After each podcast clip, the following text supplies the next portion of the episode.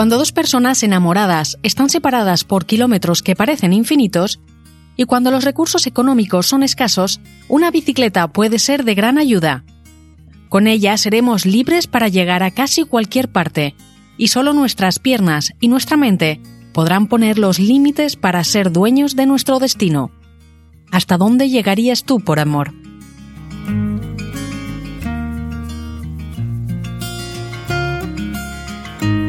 Detrás de una bicicleta se esconden infinitas historias. De viajes, de superación, de amor, de rupturas y de cambios que transformaron para siempre nuestra sociedad. En este podcast te contaré algunos de esos relatos, los de hombres y mujeres que con una bicicleta se atrevieron a ser diferentes. Te habla Lola Buen Día. Acompáñame en este episodio de Historias de Bicicletas.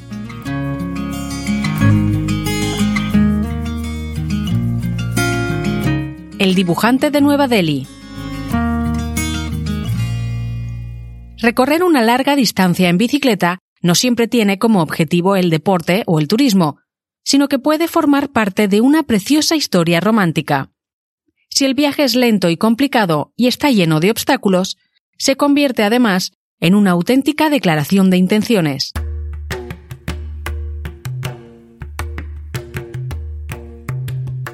Como la de Pradyuma Mahanandya, que pedaleó 9.000 kilómetros en bicicleta para reencontrarse con el amor de su vida.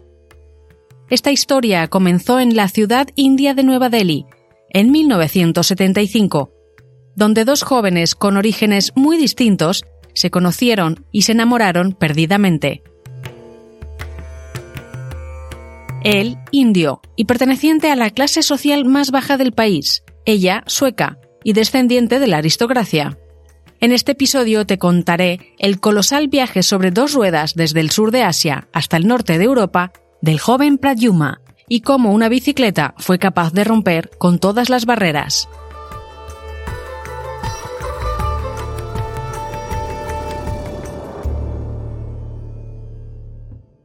Pradyuma Mahanandya nació en la India en 1949 en una familia perteneciente a la casta de los Dalit, los intocables, los parias, a los que se considera la clase social más baja.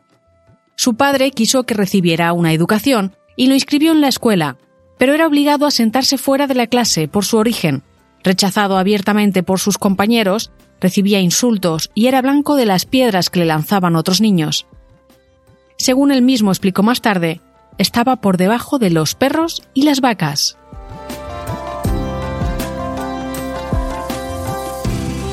En la India se mantiene todavía un antiguo sistema de castas que divide a la sociedad entre privilegiados y marginados.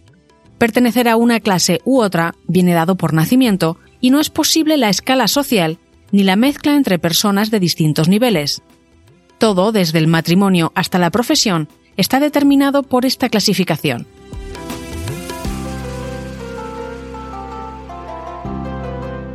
La tradición cuenta que los cuatro niveles de estatus social fueron creados a partir de diferentes partes del cuerpo de la divinidad Purusa. Pero existe un quinto nivel, despojado de cualquier privilegio y por debajo de todos los demás, los intocables o Dalit. Son personas a las que la tradición considera no merecedoras de respeto. A esta clase pertenecen los trabajadores del cuero, los lavanderos, los jornaleros que no son propietarios de la tierra, los artesanos, o los artistas callejeros. Aislados en sus comunidades, no pueden relacionarse con otros niveles e incluso, antiguamente, las otras castas evitaban el contacto con sus sombras.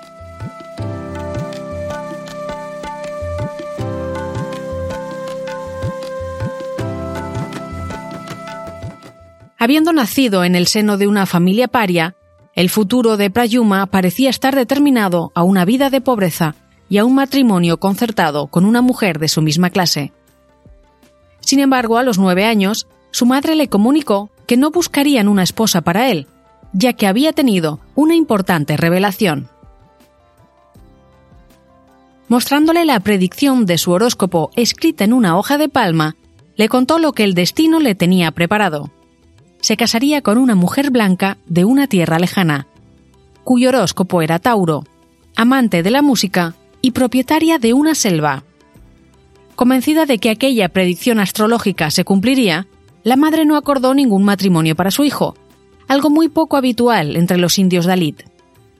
Mientras el niño creció soñando con la mujer blanca poseedora de selvas que se convertiría en su esposa.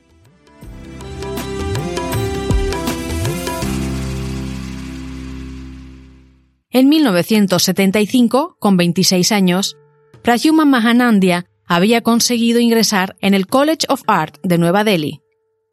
No tenía dinero y prácticamente vivía como un vagabundo, sin casa, sin zapatos, durmiendo en la calle o bajo el techo de algún conocido. Era tremendamente pobre y perteneciendo a la casta de los intocables tenía pocas probabilidades de mejorar su situación. Solo su gran talento artístico le permitía ganar algunas monedas dibujando a políticos y celebridades. Gracias a un retrato suyo de Indira Gandhi, que le proporcionó cierto reconocimiento, consiguió el permiso necesario para pintar en la plaza central de Nueva Delhi, Connaught Place. Allí, bajo la Fuente Santa, dibujaba a la gente que pasaba, al tiempo que su popularidad crecía en la ciudad, donde incluso la prensa llegó a hacerse eco de sus obras. Un día como cualquier otro, una joven rubia se le acercó y le pidió que le retratara. Era Charlotte von Sedvin, una joven sueca de 19 años que hacía turismo por la India. Había viajado junto a algunos amigos conduciendo desde Suecia a lo largo del llamado Sendero Hippie, una carretera muy popular en los años 60 y 70 que seguía parte de la ruta de la seda y que era muy frecuentada por jóvenes europeos en busca de nuevas experiencias y aventuras. Charlotte había sentido fascinación por la India desde muy pequeña. Le atraía su cultura, su música, su artesanía. Al llegar a Nueva Delhi, tras leer en el periódico el artículo sobre el artista callejero que pintaba retratos en Connaught Place, quiso conocerlo. Aquel día, cuando Prayuma la vio acercarse atravesando la plaza, sintió una punzada en el corazón.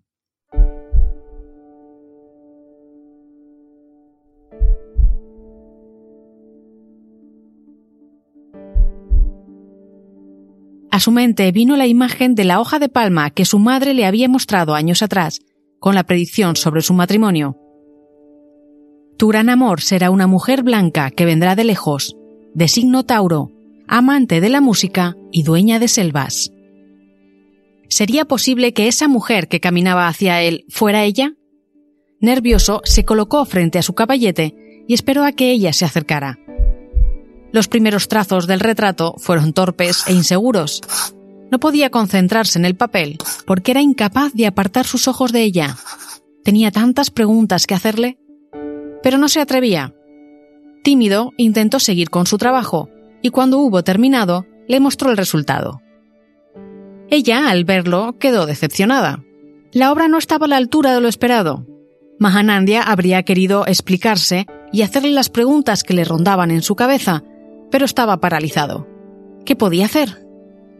Ella tomó la iniciativa y le propuso volver al día siguiente para repetir el retrato. Así quedó acordado, y un día después, cuando la mujer se sentó ante el caballete de dibujo de Prayuma, este, no queriendo dejar pasar la oportunidad, le preguntó. Entonces, en el puesto de dibujo de la Fuente Santa de Connaught Place, sucedió algo mágico. El joven artista descubrió que Charlotte era Tauro, tocaba el piano y era dueña de bosques, pues sus antepasados habían recibido una parte de los bosques de Suecia después de ayudar al rey muchos años atrás. Emocionado, él le dijo sin rodeos, En el cielo se ha decidido que estábamos destinados a conocernos.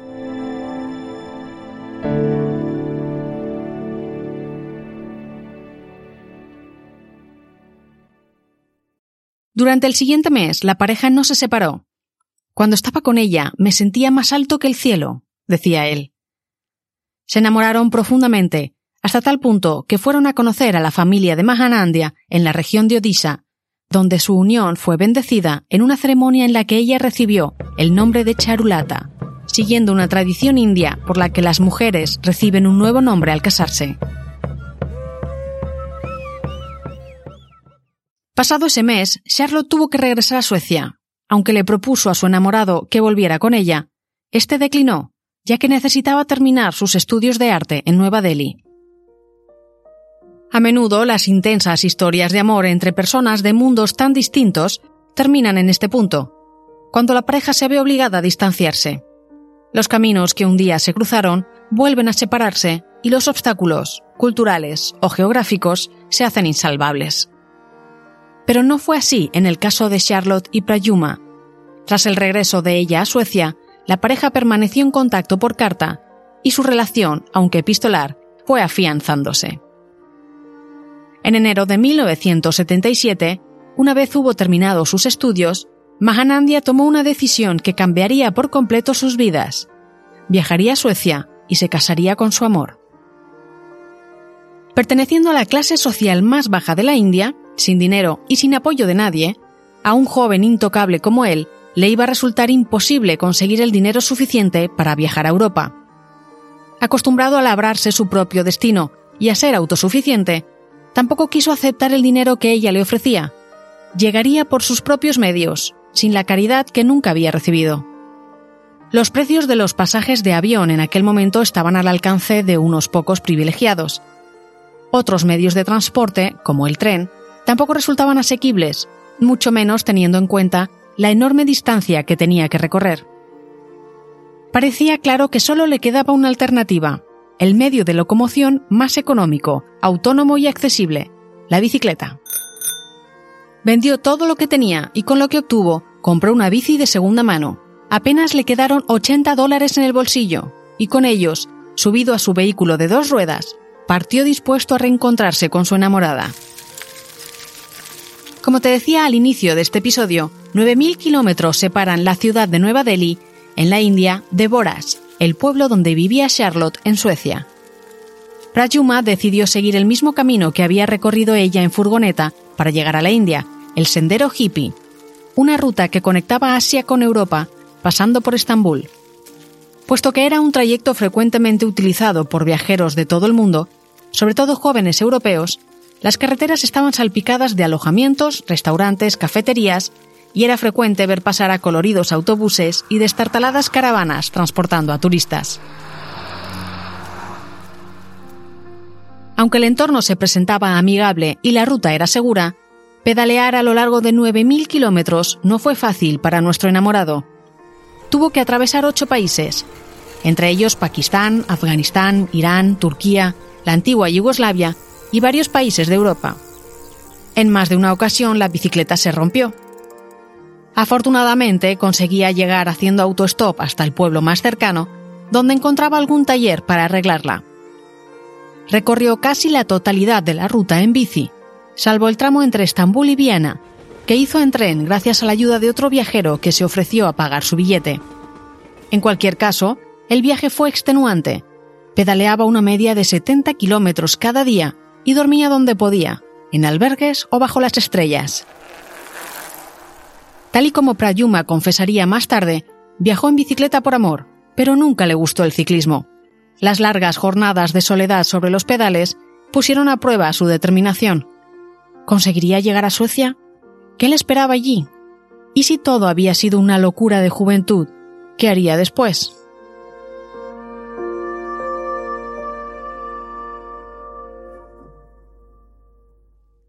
Las semanas fueron pasando y cada vez más kilómetros quedaban atrás. Los momentos de desánimo eran compensados por la alegría de recibir noticias de Charlotte. Había podido mantener la correspondencia durante el viaje gracias al servicio postal que por entonces ofrecían las oficinas de correos de todas las ciudades del mundo a los turistas. Tras un enorme esfuerzo físico y logístico, cuatro meses y tres semanas después de su salida de Nueva Delhi, Prayuma Mahanandia llegó a Gothenburg, en el oeste de Suecia. Por el camino se había ganado la vida pintando retratos en la calle, un negocio que terminó siendo más lucrativo de lo que esperaba.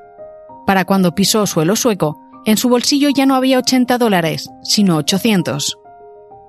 Al llegar a la frontera sueca, fue interrogado por las autoridades de inmigración.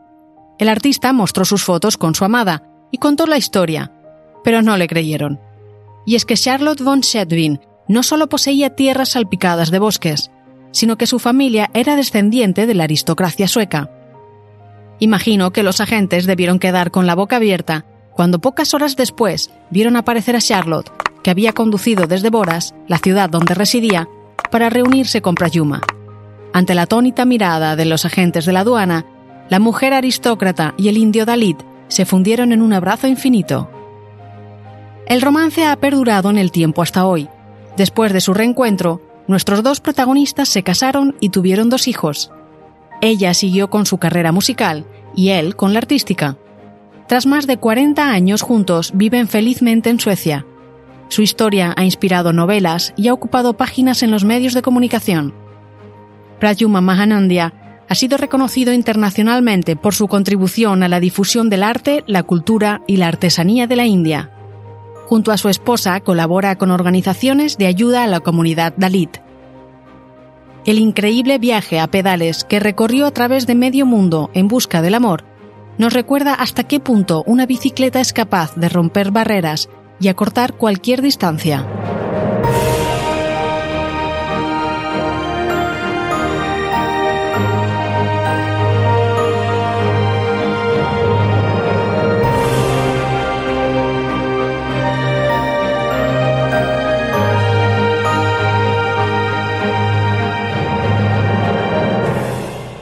Historias de Bicicletas es una producción independiente.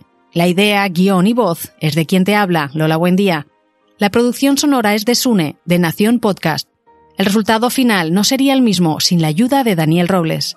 Todos los episodios los encontrarás junto a algunas anotaciones e imágenes en la web historiasdebicicletas.com. Puedes escucharnos en tu reproductor de podcast favorito. Si te gustan nuestras historias, no olvides suscribirte.